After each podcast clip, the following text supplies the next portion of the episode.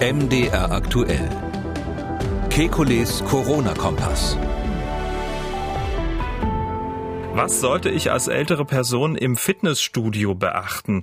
Muss ich aus Angst vor einer Infektion auf Erdbeerkuchen verzichten? Es ist wieder Zeit für ein Hörerfragen-Spezial. Die Antworten, die kommen wie immer vom Virologen und Epidemiologen Alexander Kekule. Ich grüße Sie, hallo. Hallo, Herr Schumann. Und die Erdbeerkuchenfrage gibt's dann ganz zum Schluss äh, dieser Ausgabe. Vorher starten wir mit Herrn Henkert aus Tauberbischofsheim. Er fragt per Mail, können die SARS-CoV-2-Viren mit dem PCR-Test schon vor Symptombeginn nachgewiesen werden? Ja, Symptombeginn, ja, die können manchmal vorher nachgewiesen werden, aber relativ kurz, die, die, maximal zwei Tage vorher.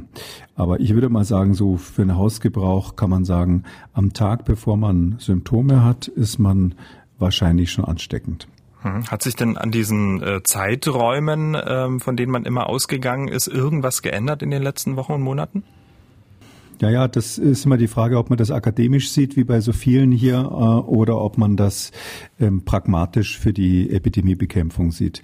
Aus pragmatischer Sicht ist es so, dass ähm, wir von Anfang an gesagt haben, am Tag, bevor die Symptome auftreten, sind sehr viele Viruserkrankungen schon ansteckend und wahrscheinlich ist es hier auch so. Ähm, das würde ich sagen, gilt nach wie vor. Das ist übrigens bei ganz vielen Kinderkrankheiten auch so, dass man am Tag vorher schon ansteckend ist. Aber natürlich gibt es dann immer Wissenschaftler, die untersuchen jetzt einzelne Patienten, einzelne Fälle ganz genau und die sagen, hm, aber in diesem einen Fall habe ich schon zweieinhalb Tage vorher das Virus nachweisen können. Heißt natürlich noch nicht, dass jemand ansteckend ist tatsächlich, ähm, sondern einfach nur eine Einzelbeobachtung. Bei der Ansteckungsfähigkeit kommt es ja auch auf die Dosis an, also wie viel Virus scheidet jemand aus, so dass man sagen muss, wenn es jetzt Ebola wäre und wenn es darum ginge, jemanden äh, auf Teufel komm raus zu schützen, dass er auf gar keinen Fall sich ansteckt, dann müsste man den Zeitraum weiterfassen. Hier epidemisch ist es so, dass wir auch ähm, eine Statistik haben. Äh, die ist ganz interessant. Man kann bei größeren Populationen ähm, so einen Mittelwert rauskriegen, nach wie vielen Tagen jemand jemand anders infiziert hat. Das nennen wir Infektionsintervall. Dieses Intervall, wie, wie lang dauert es im Durchschnitt, bis der nächste angesteckt wurde? Und dann gibt es natürlich die Inkubationszeit, also wie lange dauert es im Durchschnitt, bis jemand Symptome hat. Und das ist bei Covid-19 eben tatsächlich so, im Mittelwert, hinter das Komma weiß ich jetzt nicht auswendig, aber im Mittelwert ist es so, fünf Tage bis zur Symptombeginn ist der Mittelwert, aber vier Tage bis zur Infektion der nächsten Person. Mhm.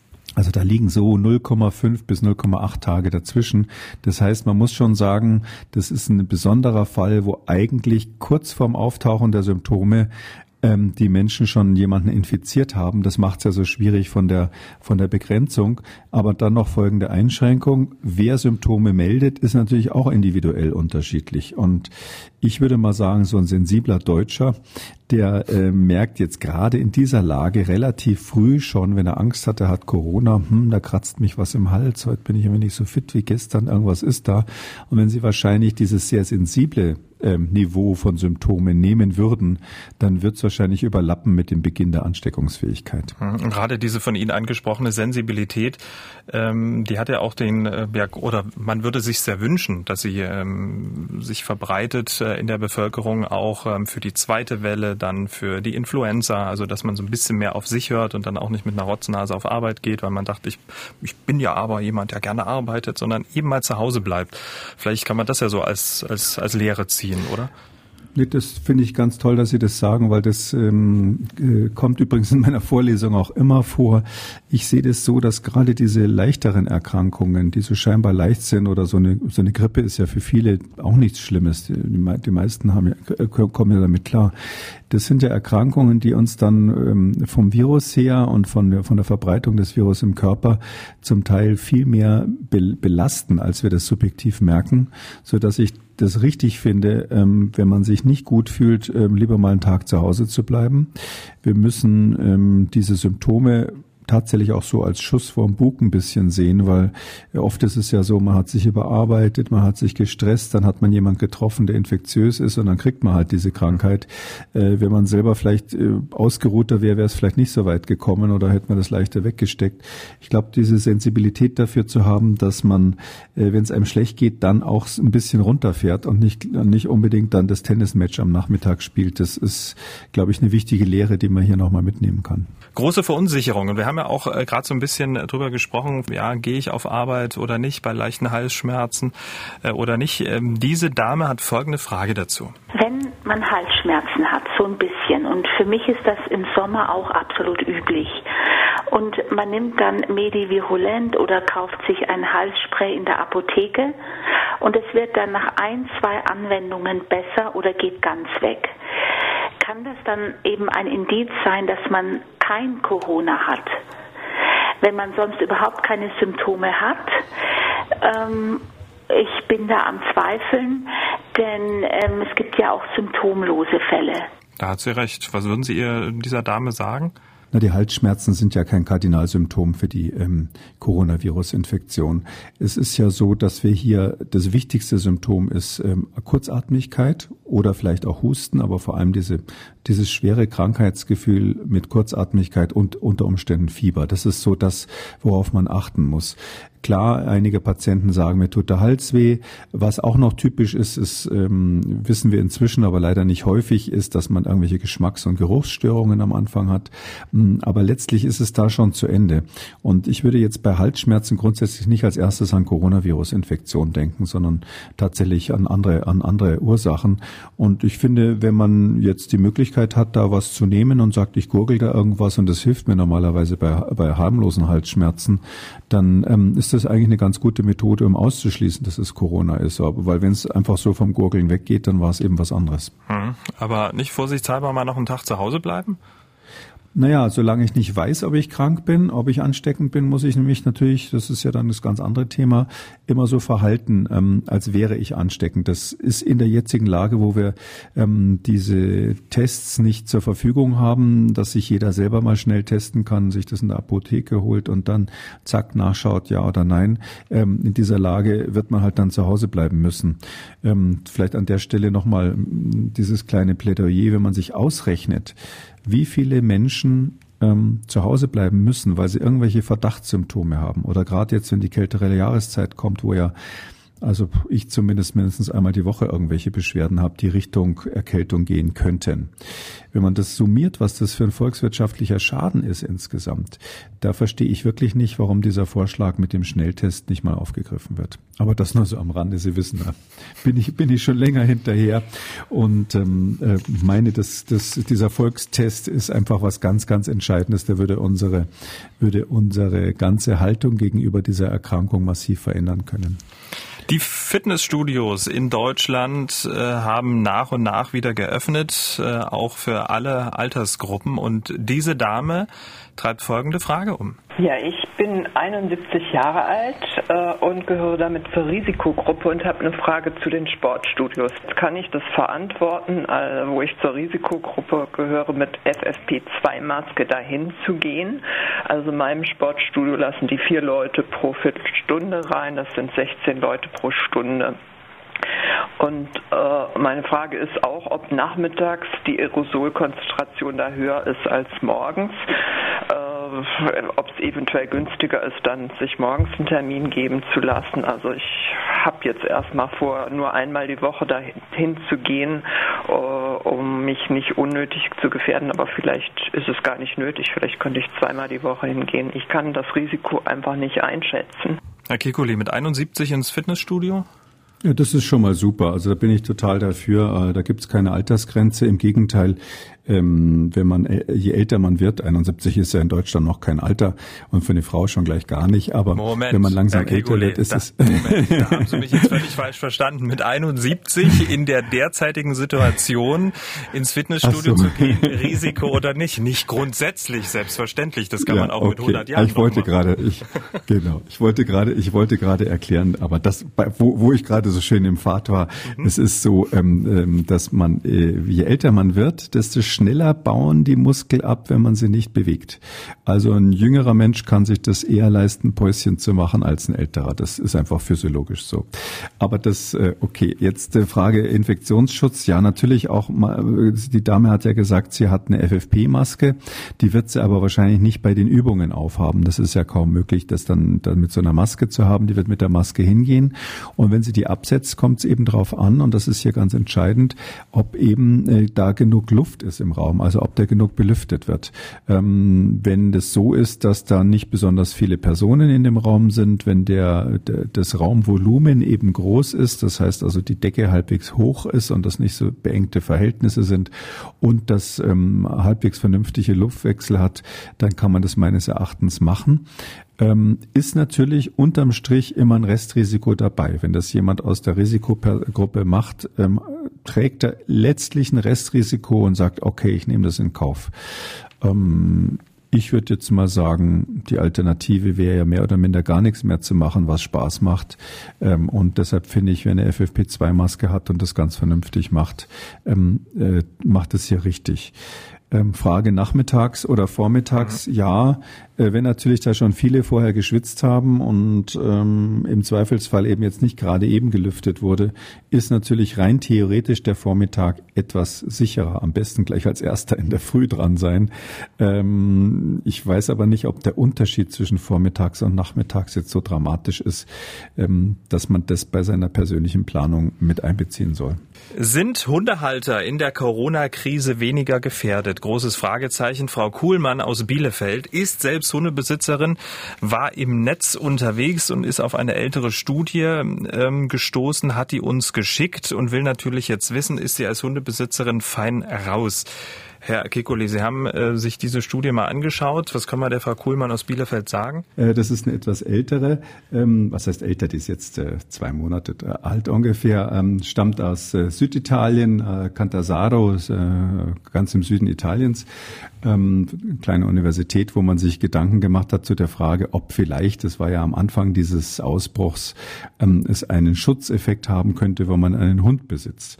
Die Idee war die von den Wissenschaftlern, dass sie gesagt haben, ja, Hunde haben doch so oft Coronaviren, da gibt's andere Viren, die bei Tieren sind. Also wir wissen bei diesen Coronaviren, dass es ganz viele Varianten gibt oder andere Virustypen, die im Tierreich unterwegs sind, unter anderem bei Hunden.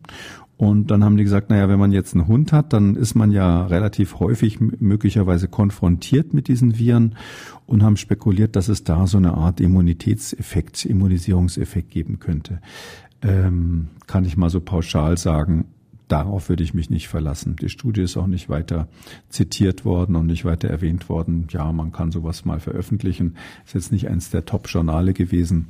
Äh, das war auch die Phase, wo, wo sehr viel spekuliert wurde und ich glaube, viele Journale haben einfach ähm, alle Ideen, die so aufkamen, ähm, dann tatsächlich auch rausgelassen und gesagt, na ja, es kann ja nichts schaden, wenn in dieser Phase mh, der Pandemie ähm, alle Ideen mal auf dem Tisch sind. Aber ich würde mal sagen, die Idee, dass einen das Halten eines Hundes irgendwie vor der Infektion schützt oder vor der Schwere der Erkrankung dann schützt, ähm, die ist eigentlich überhaupt nicht bestätigt. Da gibt es äh, keine, keine harten Hinweise drauf. Das war die Antwort für Frau Kuhlmann aus Bielefeld, Hundebesitzerin. Der Herr, wir mal schauen, ach ja, der Herr Mohr hat uns eine E-Mail geschrieben. Er schreibt, mich würde interessieren, wie eine Pandemie ohne Impfstoff enden kann. Also wenn wir im schlimmsten Fall keinen Impfstoff bekommen werden. Wie schätzen Sie die Aussichten ein, wann wir dann in einen normalen Alltag ohne Abstand und Maske eintreten könnten? Beste Grüße, Herr Mohr. Ähm, es ist ja so, also das Virus tut uns ja im Moment nicht den Gefallen, auf, aufzuhören, infektiös zu sein. Das war ja am Anfang, äh, als ich da mal im, im, Februar zum ersten Mal gefragt wurde, habe ich, glaube ich, gesagt, na, eine Chance wäre, dass es mutiert und dann ähm, keinen Geschmack mehr hat an uns Menschen.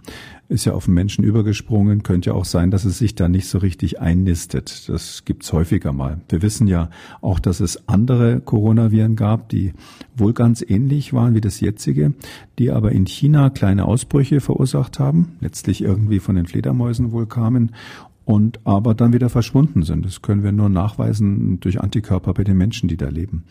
Aber dieses Virus, und das ist jetzt, glaube ich, inzwischen eindeutig, das kam um zu bleiben. Also dieses Virus wird jetzt nicht einfach spontan verschwinden und weg ist es. Hm, und wenn es also dann bleibt, dann ist einfach die Frage, wie gehen wir damit um? Also wenn wir sagen, wir wollen nicht, ähm, dass unsere Risikogruppen dran sterben, dann haben wir keine andere Möglichkeit, als unser Verhalten zu verändern, bis zu dem Zeitpunkt, wo entweder der Impfstoff da ist oder wir so nach und nach eben durchimmunisiert sind und dann den Lockdown oder, oder zumindest die Sicherungsmaßnahmen, Lockdown kann man hier nicht sagen, aber die Sicherungsmaßnahmen für die Risikogruppen ähm, zu lockern. Ähm, boah, also ich würde mal sagen, klar, man kann jetzt morgen mit allem aufhören, dann gibt es viele Tote und dann ist das irgendwann auch erledigt. So wäre es wahrscheinlich vor 100 Jahren gewesen.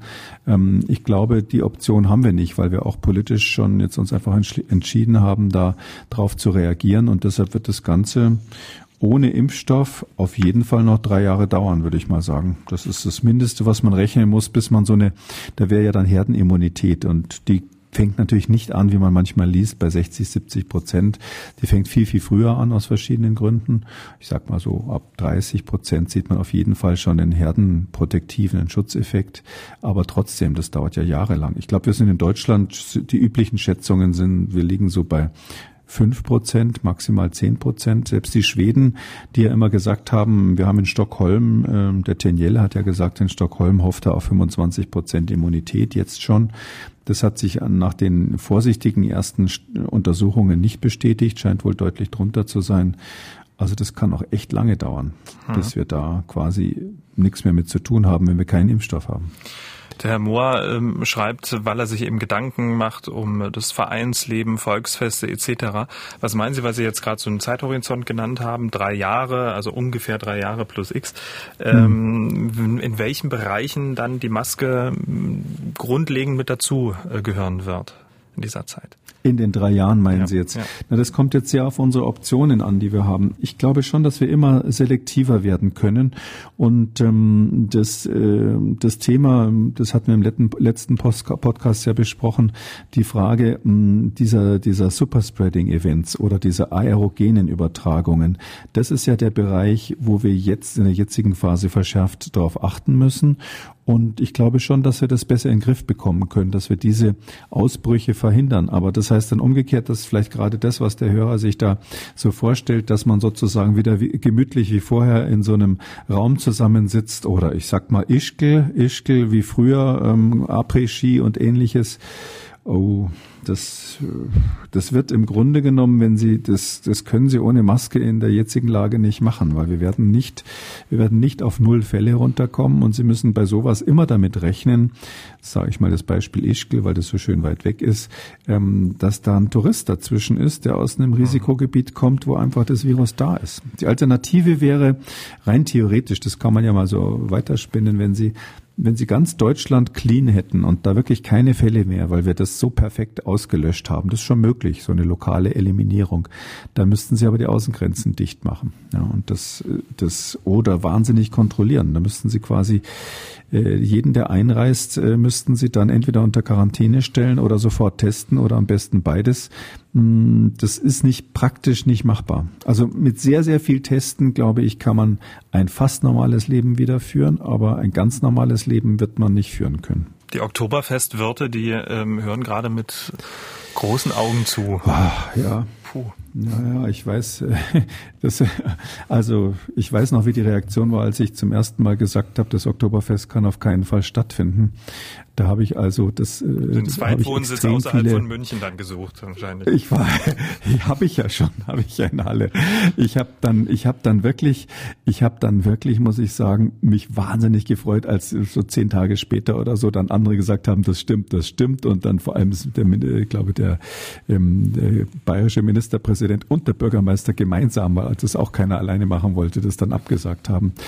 Ähm, dann ist man nicht mehr der Buhmann. Also hier ist es aber tatsächlich so, ich sehe da wirklich die einzige Lösung, das sage ich ganz offen, die einzige Lösung, die ich sehe, dass wir in so eine ganz niedrige Phase reinkommen, also nehmen wir mal an, wir kriegen keinen Impfstoff, eine ganz niedrige Phase von Infektionen reinkommen, ähm, die wir dann kontrollieren, dass wir wirklich, dass wir an jeder Ecke testen können Weil dann haben sie es, dann haben sie eine sehr hohe Chance, diese Ausbrüche zack, zack in den Griff zu kriegen und dann sagen sie, gut, das nehmen wir einfach jetzt in Kauf. Kleine Ausbrüche gibt's, die fangen wir sofort wieder ein und ähm, dafür muss man sich halt ständig und überall testen. Das ist dann letztlich, um das bildlich zu sagen, das Sichtbarmachen der Gefahr. Ja, das, das Virus ist klein und unsichtbar. Und wenn man, wenn jetzt jeder überall das Virus für sich sichtbar machen könnte, dann glaube ich, wäre das Leben fast wieder normal. Zu jeder Mass gibt's dann eben noch einen kleinen Test, der hängt dann so drumherum. Na, oder vor jedem Wiesenzelt oder ja, oder Sie müssen einfach, das machen ja österreichische Hotels zum Beispiel auch so, ähm, das oder ich weiß nicht, ob sie es jetzt letztlich um, umgesetzt haben, aber äh, ist ja kein Geheimnis, dass ich dort äh, auch die Regierung berate. Ähm, und es ist so, dass äh, meine Empfehlung war tatsächlich dort, äh, die, den Gästen ähm, anzubieten, sich zu testen, wenn sie kommen. Und ich glaube, zumindest die aus Deutschland, die würden es doch alle sofort machen. Und äh, ich glaube, so in diese Richtung würde das dann gehen. Also entweder wir haben den Impfstoff oder wir müssen uns was einfallen lassen, was eben diese Gefahr sichtbar macht. So, und zum Schluss die große Frage, Herr Kekuli. Mögen Sie eigentlich Erdbeerkuchen? Äh, ich sehr gerne, vor allem mit ich Schlagsahne. Auch. Ich auch. Ich liebe Erdbeerkuchen und vermutlich Herr Jaunig aus Cottbus äh, auch.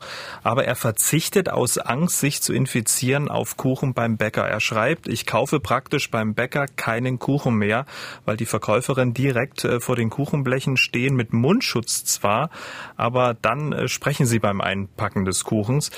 Können beziehungsweise bei einem alten Mundschutz nicht Aerosole mit Viren aus der Atemluft in entsprechenden Konzentrationen auf den den Kuchen gelang sich dort halten und zu Hause isst man sie mit. Viele Grüße.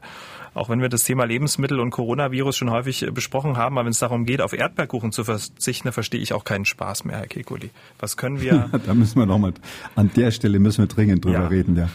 Äh, also es ist ähm, jetzt, wir haben ja da schon früher gesagt, selbst als es noch keine Mundschutzpflicht gab, haben wir gesagt, äh, die Leberwurst ist sicher. Und jetzt muss man sagen, jetzt gibt es einen Mundschutz. Wenn die Verkäuferin den Mundschutz hat und halbwegs vernünftig bedient, ist das Risiko, falls sie dann dann überhaupt krank wäre, maximal gering. Vor allem ist es ja so, normalerweise in so einem, so einem Konditorgeschäft äh, stehen ja eigentlich tendenziell immer die gleichen Verkäufer und Verkäuferinnen. Also die wechseln ja nicht äh, jede Woche. Mm, und jeder kann ja nur einmal im Leben krank werden und dann ist er vielleicht eine Woche lang ansteckend. Mm, das heißt, man muss sich einfach irgendwie überlegen, wie wahrscheinlich ist es jetzt, dass diese Dame, die mich da bedient und die ich jetzt vielleicht schon länger da in dem Laden gesehen habe, gerade heute, wo ich ihr gegenüberstehe, erstens krank ist, zweitens das selber nicht gemerkt hat ähm, äh, und dann drittens die Viren auch noch unter dem Mundschutz durchfliegen irgendwie. Und dann muss ich ja auch noch selber angesteckt werden. Also über einen Verzehr von einem Kuchen ähm, sich die Krankheit zu holen, ist kein einziger Fall irgendwo weltweit dokumentiert, dass das überhaupt möglich wäre. Klar, theoretisch gibt's das äh, über die Schleimhäute, aber ich würde mal sagen, da sind so viele Wenns und Unwahrscheinlichkeiten auf der Strecke, in der Wahrscheinlichkeitsrechnung multipliziert sich das ja, die Wahrscheinlichkeiten, die Unwahrscheinlichkeiten addieren sich nicht, sondern multiplizieren sich, so dass ich sagen würde, wer, wenn man so denken würde, dann müsste man wirklich zu Hause bleiben und aufpassen, dass man äh, nichts macht, weil sonst könnte man auch die Treppe runterstürzen und sich den Hals brechen. Herr Jaunig aus Cottbus, das Fazit, der Erdbeerkuchen ist sicher, Deutschland atmet auf. Herr Kekulé, das war das. Hörerfragen Spezial. Ähm, vielen Dank, angenehmes Wochenende. Die nächste Ausgabe dann am Dienstag wieder. Bleiben Sie gesund. Das wünsche ich Ihnen auch. Machen Sie es gut. Bis dann, Herr Schumann. Sie haben auch eine Frage. Dann schreiben Sie uns MDR aktuell-podcast.mdr.de oder rufen Sie uns an 0800 322 00 Kekulés Corona-Kompass als ausführlicher Podcast auf mdraktuell.de, in der ARD Audiothek, bei YouTube und überall, wo es Podcasts gibt. MDR aktuell. Kekules Corona-Kompass.